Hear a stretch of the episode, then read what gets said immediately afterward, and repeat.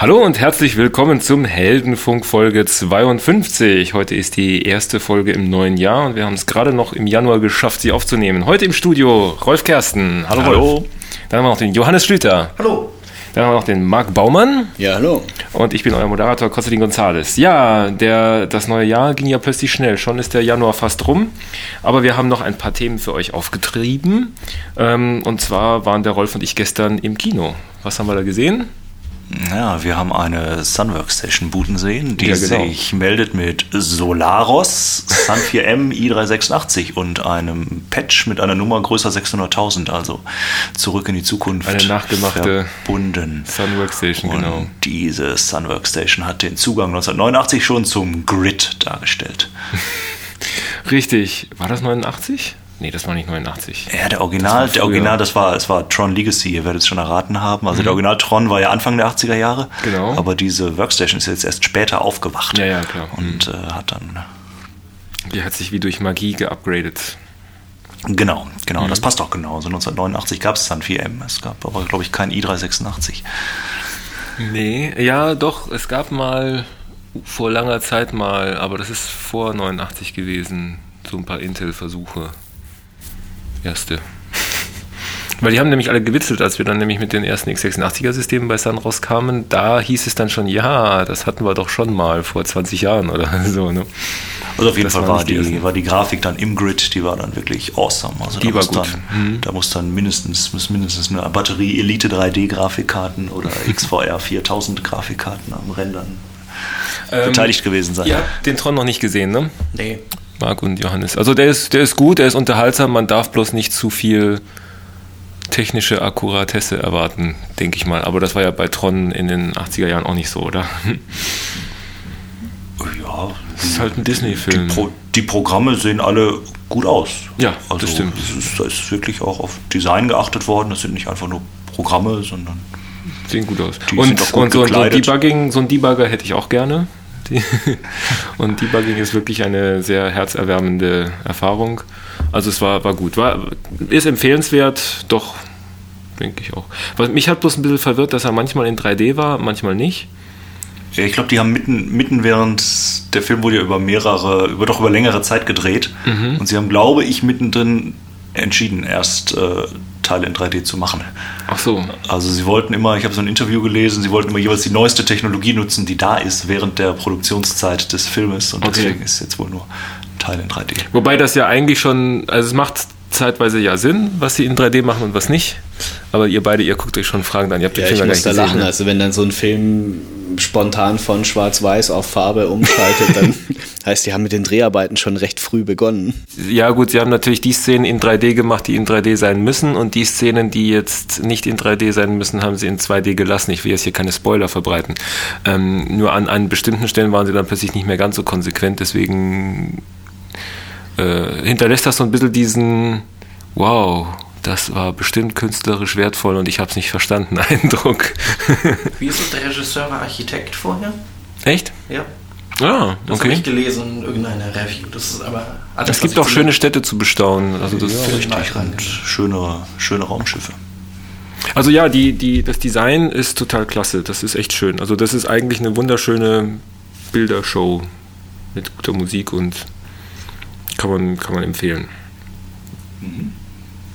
Ja, und dann haben wir noch mehr geguckt. Wir haben ja noch inzwischen endlich mal, nach drei Jahren Heldenfunk, haben wir endlich mal IT-Crowd geguckt. Ne? Das hätten wir eigentlich auch vorher machen Genau, müssen. die haben wir gar nicht von alleine entdeckt. Also das ist auch mal jetzt einen schweren Vorwurf an unserer Zuhörerschaft, dass es 51 Folgen uns keiner darauf hingewiesen hat, Genau, dass dass es da so einen Diamanten gibt äh, in unserem Bereich, die IT-Crowd. Also wenn ihr da draußen noch nicht IT-Crowd kennt, dann ist das eine unbedingte Empfehlung. Ist eine äh, Fernsehserie aus UK Mhm. Von der BBC. Nein, ITV oder sowas. ITV oder ITV, sowas. aber auf jeden Fall mit dem trockenen englischen Humor Aber gut. schön drin. trockener englischer Humor, sehr gut geschrieben und da geht es um Systemhelden eigentlich. Ne? Es geht eigentlich nur um Systemhelden. Und es geht eigentlich ziemlich akkurat um Systemhelden, die im Keller ihr Dasein frusten. Und Genau, besonders einen Systemhelden, der hinter der roten Tür sein Dasein fristet. Aber ja. wir wollen ja jetzt nicht der spoilern. coolste von allen, genau. Also, wenn es noch nicht geklappt hat, schaut euch einfach mal IT Crowd an. Wirklich Da toll. lohnt sich eine schöne große Leinwand, habe ich festgestellt. Ich kann das ja schon vom kleinen Bildschirm schauen, aber Mhm.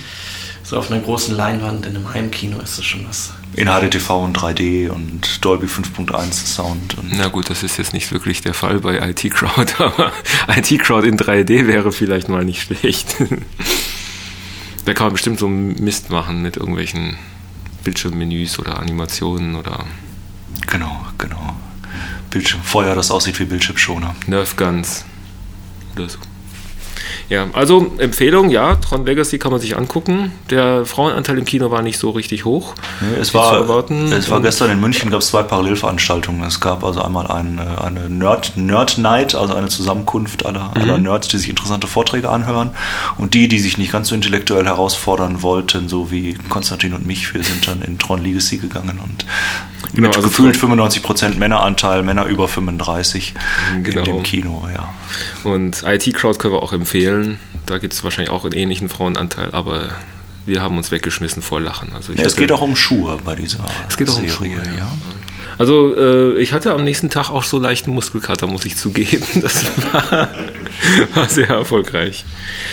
Ja, aber wir kommen mal wieder zu anspruchsvolleren Themen. Ähm, ich habe irgendwie, wann war das? Anfang Januar habe ich mal so rumgefragt, weil ich mir mal so einen URL-Shortener leisten wollte, also so zum selber bauen.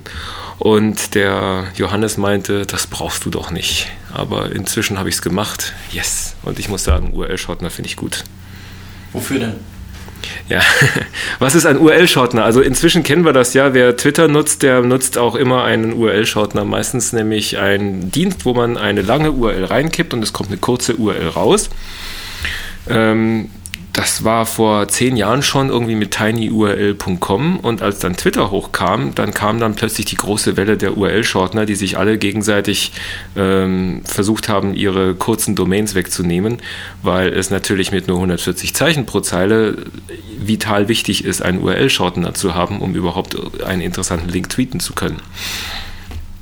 Und so gab es dann den Krieg der URL-Shortener und ähm, dann gab es dann welche, die kamen und sie gingen und die bieten dann mehr Services an, manche zum Bezahlen, manche für lau. Und dann kam irgendwann mal Google mit goo.gl als ihren eigenen Haus-URL-Shortener und inzwischen hat Twitter seinen eigenen Haus- und Hof-URL-Shortener, der ist nämlich, der heißt nämlich t.co.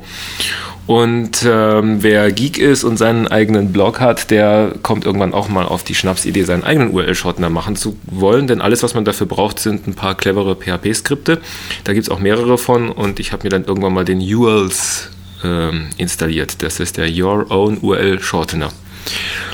Das heißt, der Marc, der verzieht schon den Mund.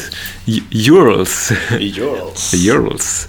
Ähm, abgekürzt für Your Own URL Shortener. Auf den bin ich übrigens gekommen durch den äh, feinen ähm, Möllus, der auf Twitter sein Unwesen treibt und sein eigenes Blog pflegt. Und in, sein Blog heißt übrigens Vorsprung durch README und das kann ich jedem empfehlen. Der Möllus ist nämlich ein Systemheld aus Berlin, hat öfter, glaube ich, auch mal mit Sun und Solaris zu tun und der hat immer so wunderbar trockene Bemerkungen auf Berlinerisch, die er auf Twitter zu allem möglichen Mist erzählt. Vor allem hat er eine sehr schöne deutsche Schreibweise für allen möglichen Shit. Das Äh, aber nicht deutsch. Genau, er, nee, umgekehrt, er schreibt Scheiße S-H-I-C-E, was ich sehr witzig finde. Und andere solche Klamotten, die er immer wieder mal trocken über Twitter verbreitet. Und er nennt seinen Arbeitgeber das New Economy Amt. Was ich bis jetzt noch nicht rausgefunden habe, was denn der, das New Economy Amt wirklich ist, aber irgendwann komme ich mal nach Berlin, dann greife ich mir mal den Möllus. Du bist jetzt gewarnt, Möllus. Und dann machen wir mal ein Interview. Und der Möllus meinte, der Jules wäre cool, weil er sich nämlich auch seinen eigenen URL-Shortener irgendwann mal installiert hat und meinte, das wäre jetzt voll cool und tinyurl.com können jetzt einpacken. Äh, ja, warum braucht man das? Ähm, weil ich auch gerne kurze Links über Twitter verbreite und ich es cool finde, meinen eigenen URL-Shortener zu haben. Und ich habe inzwischen auch gemerkt, die normalen URL-Shortener, die sind jetzt alle überlaufen, deswegen sind die Links gar nicht mehr so kurz. Das heißt also, bei TCO bist du mindestens vier- oder fünfstellig mit dem String, der nach dem Slash kommt. Und wenn du dann eine eigene Domain suchst, die kurz ist, dann ist wahrscheinlich so eine vierstellige Domain im Moment gerade noch drin. Dreistelligen sind alle schon weg. Aber damit schafft man es immer noch ganz kurze URLs hinzukriegen. Und ich hatte sogar schon mal den Fall, dass ich in meinen Twitter-Client meine eigene selbstgeschortene URL eingegeben habe. Und weil mein Twitter-Client von Twitter ist, hat er darauf bestanden, meine eigene URL durch den Twitter-Shortener nochmal durchzuziehen zu jagen und das Ergebnis war länger als das, was ich eingegeben hatte, was natürlich paradoxerweise dämlich ist. Ähm, seitdem bin ich auch nicht mehr gut auf t.co zu sprechen, aber gut. Das ist eine andere Story. Also man kann mit einem eigenen URL-Shortener natürlich seine URLs dann auch selber verkürzen und damit kürzere URLs bekommen. Wer also das letzte bisschen Character rausschmeißen will, der kann das damit machen. Ähm, aber man kriegt auch Statistiken. Also ich kriegt also die ganzen Marketingdaten. Wie viele Leute haben auf deine Twitter-URL geklickt und genau, wie, viel, wie, viel, wie viel Open Rate und wie viel Click-Through Rate und wie viel Conversion ja, Rate und das in Revenue und ja, nicht ganz so schlimm, aber ich habe jetzt einfach mal die letzten drei Blog-Einträge, die wurden dann automatisch dann per Twitter über den eigenen URL-Shortener verbreitet. Das kann ich jetzt nachgucken. Aha. Der Eintrag mit dem Iron Sky Interview als Video wurde 186 Mal angeklickt und äh, über Twitter und dann kann ich mich freuen wie ein Schnitzel. Und dann weiß ich auch, um wie viel Uhr die geklickt werden und dann sehe ich aus, aha, die meisten Klicks kommen nur in der Stunde, nachdem ich das getwittert habe. Danach ist das schon so weit weg im Stream, dass es keinen mehr interessiert. Aber ich bin also noch nicht so weit wie Guy Kawasaki, der seine Tweets immer in zwölf Stunden Abstand wiederholt, weil das ist mir dann doch zu blöd. Klassische, die klassische Marketing, Massen-E-Mail-Auswerteinfrastruktur ist dahinter, ne? Ja, das sind irgendwie die gleichen Charts, die man bekommt, wenn man Piwik installiert. Das ist ja auch so ein Analytics-Package für seine Webseiten und so. Aber sag du mal, wozu brauche ich nicht einen URL-Shortener? Ähm, ja, ich meine, die Frage ist immer, wozu braucht man etwas, welchen Vorteil liefert das? Man mhm. könnte natürlich ein paar Nachteile finden zu so einem Ding. Mhm. Zum Beispiel für mich, als jemand, der diesen Link sieht, ich möchte eine grobe Idee haben, was versteckt sich denn dahinter. Mhm. Wenn, ich einen, wenn ich so einen Tweet singe, habt ihr das schon gesehen? Dann irgendeinen nichtssagenden Link, der identisch ist zu dem, im mhm. Inhalt identisch ist zu dem Link, den ich schon von fünf anderen Leuten mit anderen Short-URLs gesehen habe, ja. dann muss ich das fünfte Mal auch noch draufklicken. Mhm, ja, okay. Und mhm. dann möchte ich eventuell wissen, ist es vielleicht eine PDF-Datei oder ist es eine normale Webseite oder, oder ein Virus. Kommt jetzt das große ISO, was ich mir runterlade. Ähm, solche Informationen geht halt relativ schnell verloren. Mhm. Was, ich, was ich mal festgestellt habe, ich bin jetzt etwas weniger Twitter-mäßig wieder aktiv, aber ähm, dass es da so Twitter-Clients ähm, gibt, die mir automatisch die lange Form aus, anzeigen können, wenn sie den Shortener erkennen. Mhm, mh. Das heißt, der sieht, äh, dass dieser Shortener, das kann ich problemlos lang machen und ich sehe jetzt hier Mouse-Over oder direkt dargestellt den echten Link, ja, der dahinter ja. steht. Äh, was natürlich super praktisch ist, um diese Information wieder zu bekommen. Mhm. Anderes Problem ist, ähm, dass es eine, mehr, eine Komponente mehr erzeugt, die failen kann. Das heißt, ja. wenn der Shortener-Dienst weg ist, ist auch der Inhalt weg. Mhm. Äh, auch wenn der eigentliche Webserver, auf dem das läuft, noch da wäre. Ähm, Wobei man sagen muss, ein Vorteil ist, man kann sich dann auch den Teil hinter der Domain selber aussuchen bei den Shortenern. Also man könnte damit so ein bisschen die Information wieder zurückgewinnen, wenn man will, wenn man es als Publizist dann auch will. Dann könnte man irgendwie blabla.com schrägstrich. Und dann wieder einen langen String hinten dran machen. Ja, einen kurzen, prägnanten. Also es, es, es kann auch einer sein, den man sich gut merken kann. Ja. Weil ich, ich bin Klar, das verwende ich, ich verwende ja. ja auch gelegentlich, diese Shortener, wenn ich hier eine lange URL habe, die ich irgendwo reinpacken möchte. Ja. Dass ich, dann, dann versuche ich irgendwie meistens Tiny URL, weil das mhm. seit Jahren immer mehr oder weniger funktioniert hat. Ich glaube, nie mit Problem. Ähm, dann schreibe ich irgendwas hin, dass ich es mir auch selber merken kann. Ja, und dass ja. es auch klar ist, was das ungefähr ist. Ähm, von dem her ist es schon ganz praktisch, dass es die Dinger gibt. Das stelle ich, kann ich in Abrede. Die Frage ist halt immer, brauche ich noch mehr, brauche ich noch mehr, brauche ich noch mehr? Mhm. Und was es hilft. Was ich auch erwähnt hatte in unserer Diskussion, was ja grundsätzlich ganz schön ist, wenn du eben sagen kannst, okay, hier aus meinem Blog heraus, das macht es selber. Mhm. Und da gibt es ja einen, einen Yahoo eingeführten, mehr oder weniger Standard, den das glaube ich sonst nirgendwo interpretiert wird. Ähm, Also kein Standard. Ja, ich meine, Standard ist halt immer, was man Standard nennt. Ja. ähm, dass es im HTML-Tag in der Webseite eben drin steht, diese, URL, äh, diese Webseite ist und bei dieser URL richtig zu halten, das ist die lange URL, die dazu gehört, und das hier ist eine Short-URL, die auf denselben Inhalt führt. Ja, da müsste ich mal gucken, man, äh, ob Drupal das unterstützt, dass man das auch zuordnen kann. Dann, Aber hm. das Schöne daran ist, das ist dieselbe Software, die das macht. Mhm. Das heißt, der muss nicht weiterleiten auf die Langform-URLen, sondern er kann den Inhalt direkt ausliefern. Ja, ja. Das heißt, es nimmt diesen, diese Fehlerkomponente raus, diesen, diesen Point of Failure. Und es hat den Vorteil, ähm, dass eine Suchmaschine damit super klarkommt, weil ja. die weiß, ach, das ist ein Link, der dorthin führt dann kann ich das als PageRank-mäßig mhm. äh, zugehörig identifizieren, als ein Link, der hier drauf führt und entsprechend das in meinen Bewertungsalgorithmus mit aufnehmen. Mhm. Und das ist dieselbe Seite. Das heißt, im Suchergebnis steht die lange URL drin und alle Links, die auf die kleine URL gehen, werden trotzdem ordentlich mitgezählt. Wobei so eine kurze URL auch eine kurze Lebensdauer hat, denn die wird in der Regel über Twitter verbreitet und nach ein paar Tagen interessiert sie keinen mehr. Ähm, was ich gerne mal ausprobieren würde, ist, ich würde mal den Mechanismus nutzen, um für Präsentationen prägnante URLs zu kreieren, die man sich auch im Kopf merken kann, weil oft hat man nämlich den, das Problem, man macht eine Präsentation und dann sagt man, okay, und dieses geniale White Paper zu ZFS findet man und dann kommt dann so eine URL, die dann in zwei Zeilen auf dieser Folie auftaucht, die sich keiner merken kann und wo es völliger Sinn, wo es völliger Unsinn ist, die überhaupt in einer Präsentation aufzunehmen, weil die dann eh keiner so richtig verwendet. Aber wenn man stattdessen eine kurze, prägnante URL dahin bringen kann. Das ist auch eine der Stellen, wo ich solche cool. Tiny URL-Geschichten mhm. verwende dass wenn ich irgendwelche Folien habe und dann nicht eine ewig lange URL draufschreiben möchte. Also was echt schwierig ist, ist eine Domain zu finden, die wirklich kurz ist, weil die ganzen Ultrakurz-Domains sind alle weg. Also ich habe lange gesucht und irgendwann bin ich auf conf.me gekommen für ConvertMe das Einzige, was ich noch in irgendeiner Form einfach merkbar zuordnen konnte. Ich hätte vorher noch äh, url.me gefunden, da behauptete Strato, die wären noch frei, aber dann wollte ich die dann auch klicken, die Domain, und machen und reservieren und gib mir, ja.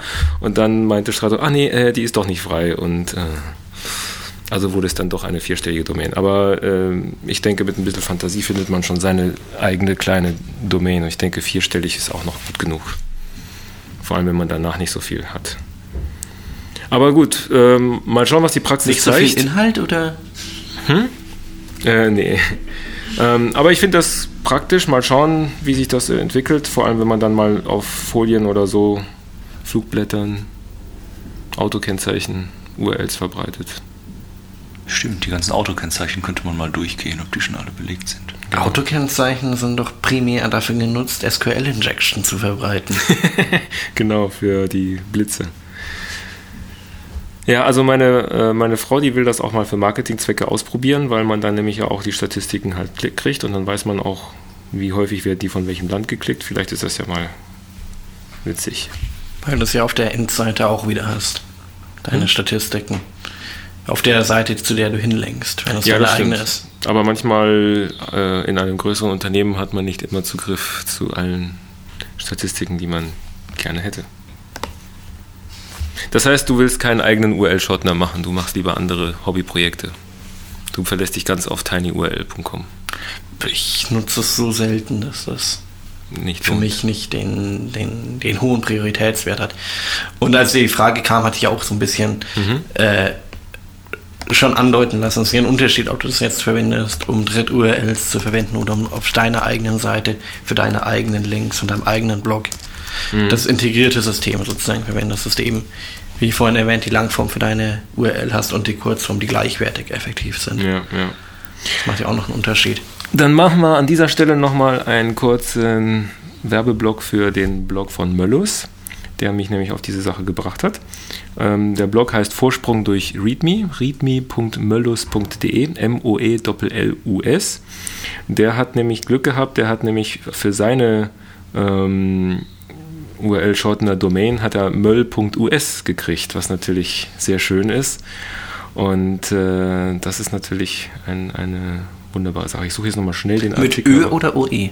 Mit OE. Also Umlaut-Domains, da kann ich überhaupt nicht, das verstehe ich auch nicht. Also muss ich echt sagen, wer Umlaut-Domains verwendet, der zündet auch Häuser an. Also genau, sein Eintrag heißt Bitly und Co. können mal einpacken und TCO sowieso. Und da schreibt er seine Erfahrungen. While I'm schreibing this, Twitter ist gerade voll am Rumwahlen, wenn das mal nicht TCO geschuldet ist und so weiter. Und äh, der hat jetzt auch seinen eigenen URL-Shortener. Aber also gerade mit, mit äh, URL-Shorteners, da lohnen sich doch die, die ganzen Umlaut-Domains. Ich habe mal einen gesehen, der hat irgendein Unicode-Zeichen, ich glaube ein Pfeil oder sowas. Cool. Punkt Top-Level-Domain. Ah, bekommen. das ist natürlich cool. Und damit hast du dann nur noch vier Zeichen. Ja, nur wenn du dann noch wüsstest, wo du den Pfeil auf der Tastatur findest. Naja, so auf deiner alten Sun 4M i386 Workstation. Das, das muss ja nur, ich meine, das funktioniert auf den Folien nicht mehr. Da machst du ja deinen QR-Code-Moment heutzutage hin. Ähm, dass man das abfotografiert und dann auf die Webseite kommt. Aber für den, für den Twitter-Einsatz ist das Unicode-Zeichen ja super.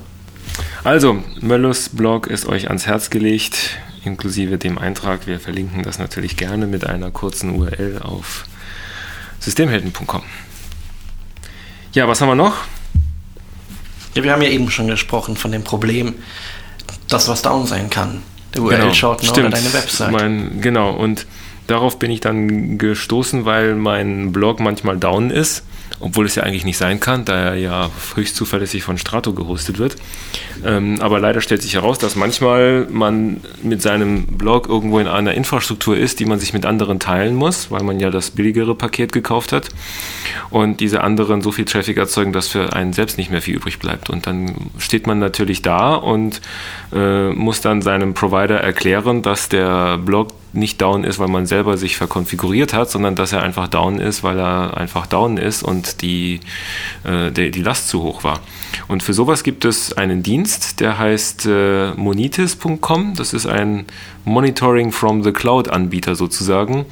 Das ist also eine Webseite, wo man sich anmelden kann und dort kann man dann seine Lieblings-URLs eintippen und die pingen dann die URL alle 20 Minuten an und liefern dir dann Statistiken, ähm, wie, ja, wie häufig der Ping welchen Timeout gebracht hat. Es geht auch komplexer. Die können auch komplette Page-Loads simulieren. Das heißt also, alle 20 Minuten laden sie die Seite komplett runter und sagen dir dann, wie lange das dauert. Und davon gibt es eine Bezahlversion, die heißt monitis.com mit allen möglichen anderen Diensten. Da könnt ihr auch Datenbankports abfragen oder du kannst einen Client installieren und dann Wenn man schickt die Datenbank natürlich öffentlich erreichbar hat wenn sie öffentlich erreichbar ist. Äh, oder du kannst auch dein, ähm, so einen Client herunterladen und auf deinem Server installieren und der schickt dann immer regelmäßig Load und wie voll ist die Platte und andere Statistiken an monitis.com. Und die haben einen kostenlosen Dienst, der heißt mon.itor.us, wo wir schon bei kurzen URLs sind. Und dieser kostenlose Dienst, den kenne ich schon seit Jahren, weil der nämlich für den beliebten Solaris Internals Wiki hergenommen wird. Und äh, mon.itor.us war früher mehr so die Light-Version. Da gab es dann nur ganz wenige Funktionen, die man nutzen konnte. Und man hat dann immer wieder Werbung bekommen, man möge doch bitte die Bezahlversion nehmen. Und seit letzter Woche, glaube ich, gibt es ein Pressrelease, dass jetzt Monitis die Schritt für Schritt die ganzen Bezahlservices auch auf kostenlos umstellen will und dann also neue Services dazu machen will, die dann auch nützlicher sind. Also da bin ich auch mal gespannt, was es gibt.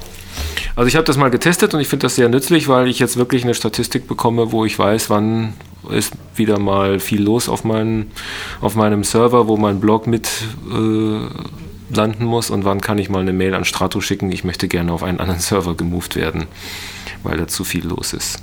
Lässt du eigentlich deine Server mal irgendwie monitoren? Machst du das selber mit Nagios oder machst du das auch? Ähm, ich habe eine, eine, Instanz vom MySQL Enterprise Monitor, die mir so ein Grundmonitoring A für die Datenbank und B für das System liefert. Mhm. Äh, was ich aber nicht wirklich auswerte. Ja, man hat so ein beim Monitoring. Du sammelst nur die Daten. Ich, ich sammle nur, ich habe keine Alerts konfiguriert, die mir per E-Mail oder so zugehen. Ähm, ja. Einfach weil ich zu faul bin und weil dann ist es halt down. Ja, also beim, beim Monitorers gibt es auch Alerts, die schicken dir dann eine Mail, wenn irgendwie was down ist oder sowas.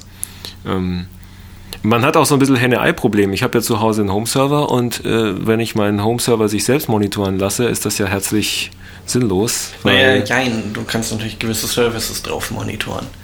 Dass ja. du zumindest die Information hast oder die grundsätzliche Auslastung und sowas. Ja, das geht schon vom System selber. Natürlich, den ist er erreichbar, der ist ein bisschen aufwendiger zu machen. Kann man natürlich einmal mhm. irgendwo außen rum Proxy und wieder zurück oder sowas, aber. Mhm. Nur der kann sich dann nicht melden, wenn irgendwas, wenn er nicht mehr läuft oder sowas. Ja, ähm, Telefon dranhängen. Telefon SMS rausschicken lassen. Genau. Pagen, Hallo. Pagen. Ich sterbe Mit Ron zu sprechen, Pagen. Pagen. Dann kriege ich eine SMS, hallo, ich bin gerade gerebootet worden oder so. Did you try turning it off and on again? genau.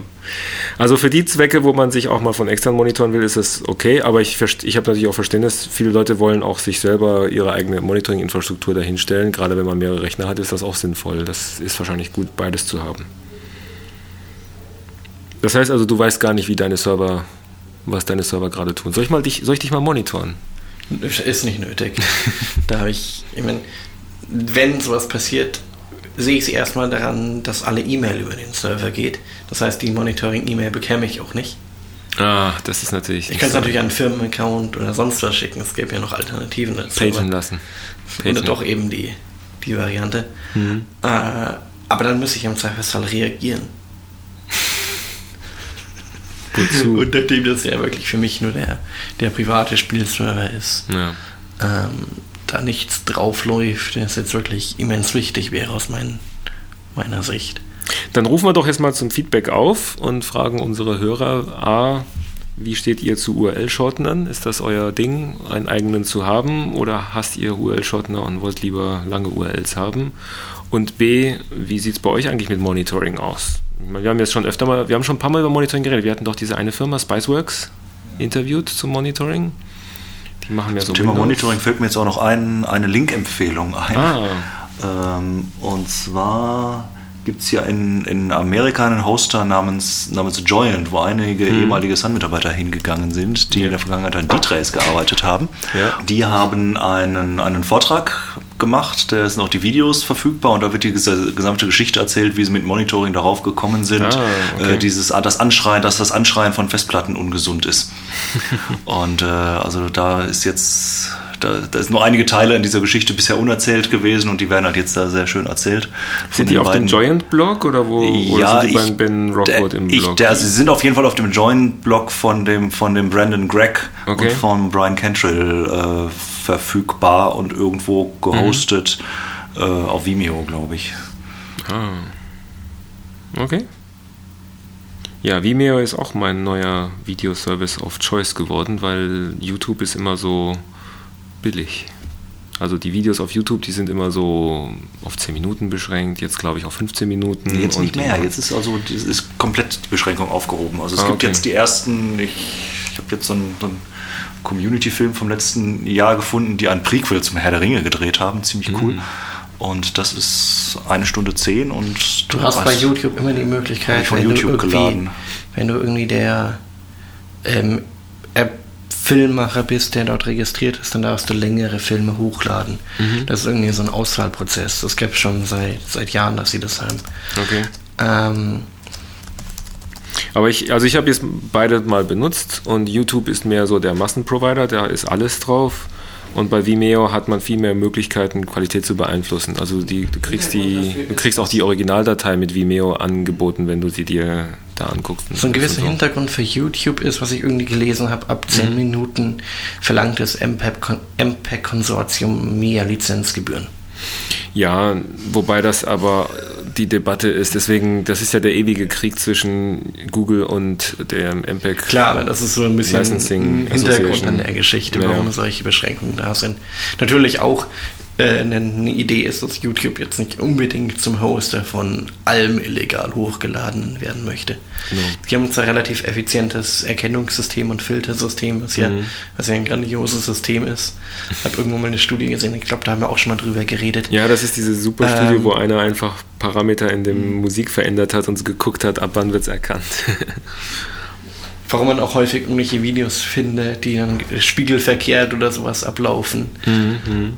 Äh, einfach nur um diese ganzen Mechanismen zu umgehen. Ja, wobei ich frage mich halt, ob das wirklich was bringt, da den Inhalte dann wirklich automatisch zu blockieren, weil wenn ich dann einen Film sehen will und dann heißt dieser Film enthält oder dieser hm. enthält Content von irgendeiner großen weltweiten Content-Firma, dann denke ich mir auch, jetzt kann ich wegen dieser großen weltweiten Content-Firma den Film nicht anschauen, nur weil der Typ halt zufällig die Musik vielleicht drunter gelegt hat. Mhm. Naja, was sie, wo, wo, Google die Verträge hat, machen sie es sehr gut. Dann steht sie unten drunter, dass dann mehr erkannt, das ist dieses Lied und dann wird eine entsprechende Gebühr dafür gezahlt. Das heißt, mhm. idealerweise bekommt das dann der Künstler seinen, mhm. seinen Beitrag wieder.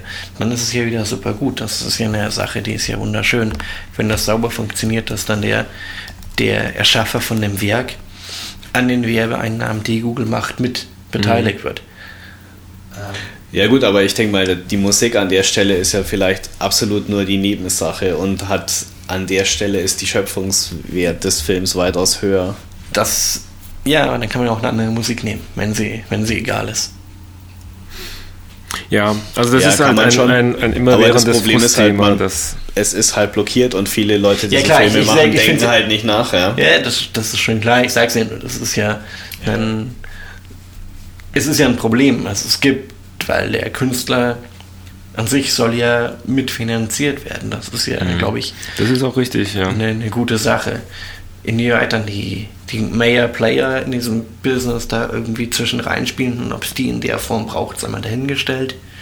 Bei natürlich, wenn die groß Marketing machen und die Leute groß machen, ist dann auch wieder eine, eine Idee da, okay, dann, dann macht es auch Sinn, dass sie vielleicht was mitverdienen, ob sie Maßstäbe sein müssen, weiß ich nicht, kompliziertes Thema. Ich glaube, da könnten wir zwei Stunden drüber diskutieren und werden immer genau. noch nicht weiter. Ähm, aber irgendwie muss man schon schauen, dass sowas einigermaßen fair zugeht. Also Vimeo ist mehr so ein anderer Service. Vimeo ist mehr so ein äh, Premium-Service für Leute, die eigene Videos produzieren. Also nicht ja. für die, die was aus dem Videorekorder hochladen.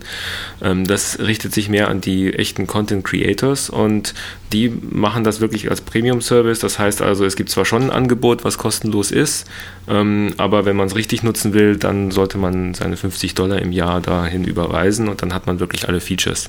Und die haben keine Längenbegrenzung, die machen aber vor allem auch keine Qualitätseinschränkungen. Das heißt also, wenn man jetzt seine Videodatei da hochlädt, dann wird die auch in äh, sehr hoher Qualität in verschiedene Auflösungen berechnet ähm, und man kriegt dann auch die Möglichkeit, die Originaldatei wieder zurückzubekommen wenn man eben das Video in seiner schönsten Form haben will.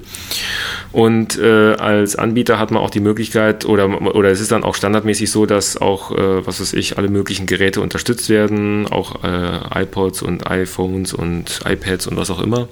Die werden dann auch in HTML5 gerendert, wenn man das will und, und, und.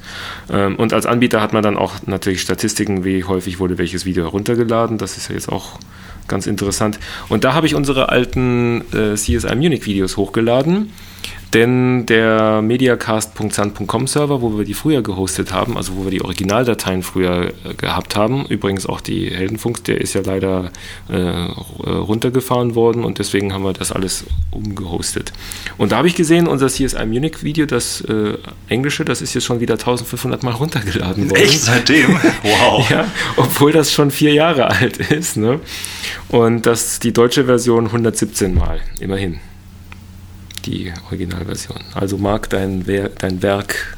Es lebt jetzt, weiter. Es lebt weiter. ja, aber was ich noch zu Vimeo sagen wollte, das ist also insgesamt, die haben auch sehr sinnvoll gestaffelte Preismodelle für mhm. verschiedene mhm. Arten von Nutzung und Produzenten. Richtig. Und ähm, wenn man auch so schaut, also es gibt ja einige Videokünstler, äh, gerade so auch so mit so die, die ganzen Spiegelreflexfilmer. Mhm und die stellen da eigentlich hauptsächlich ihre Filme drauf, wenn man da eben halt auch die, die richtige Videoqualität dazu hat. Das stimmt. Also äh, das ist auch ein wunderschönes Portal, um einfach mal dort zu schmökern, was es da so für, für andere Videos gibt. Da gibt es dann enorm enorme Künstler, die dann wirklich tolle Sachen damit machen. Also das, da kann man wirklich, ich sag mal, einen Qualitätsabend verbringen, anstatt einfach nur auf YouTube irgendwelchen Müll sich anzugucken. Hide your wife, hide your kids. genau. ähm, kann man sich dort mehr so die anspruchsvolle Kost zu Gemüte führen. Gut, dann haben wir heute auch schon wieder alles Mögliche gecovert, oder? Welche Lizenz haben wir gleich nochmal? Für den Heldenfunk? Ja. Ich glaube, wir haben Creative Commons. Also schauen wir mal auf. Das heißt, wir sind wieder Kulturfördernde und lassen uns remixen und damit neue Kultur erschaffen. Ganz sicher, ja. Lass mich mal kurz schauen. Das waren, ja genau, Creative Commons ähm, mit Attribution und Non-Commercial. Wir sollten vielleicht noch Share Like dran machen. Aber nee, wir, wir lassen den wir machen das, das nach Open Solaris Manier. Die Leute, die unsere Werke remixen, dürfen sich selber eine Lizenz überlegen. Das Non-Commercial ist schon relativ schwer. Ja. Was das für eine Abgrenzung hat. Man ist es Commercial, wenn der Werbebanner auf der Website daneben ist, wenn der Affiliate-Link zu Amazon da ist. Was ist Commercial? Naja, solange wir noch nicht reich werden, damit ist das schon nicht so schlimm. Also, ja, wenn aber andere von unserem Werk reich ist Flatter, ist Flatter denn Commercial? Ach ja, übrigens, bei der Gelegenheit erstmal vielen lieben Dank an die Leute, die uns geflattert haben. Wir haben nämlich schon 15 Flatters für die Webseite bekommen, sehe ich gerade. Wir haben haufenweise Likes auf unseren, ähm, auf unseren Folgen. Und Sind auch einzelne Folgen wurden geflattert. Nee, noch nicht. Wir haben jetzt so ein paar Euro gekriegt. Ähm, wenn wir uns dann einen Flatter auf die letzte Folge, also da könnte es, das könnte noch mehr besser werden. Ne? Also es reicht noch nicht für Staffel 3. Es reicht noch nicht, um unsere ähm, IT-Crowd-Abende zu finanzieren. Aber wir arbeiten dran. Ja, dann machen wir schon mal den Staffel 2 an. Genau. Die haben wir ja schon. Staffel 1 haben wir gesehen, Staffel 2 steht noch an. Ähm, also auch an euch, wenn ihr uns weiterempfehlt und flattert und liked, dann freuen wir uns darüber und ähm, wir äh, sind natürlich ewig dankbar. Ja, dann vielen Dank fürs Zuhören. Die Links zu Tron, IT Crowd, URL Shortener, Monitis und YouTube versus Vimeo und so weiter findet ihr natürlich auf systemhelden.com und schickt uns euer Feedback und eure Lieblings-URL Shortener Stories. Bis dann. Tschüss. Tschüss. Tschüss. Tschüss.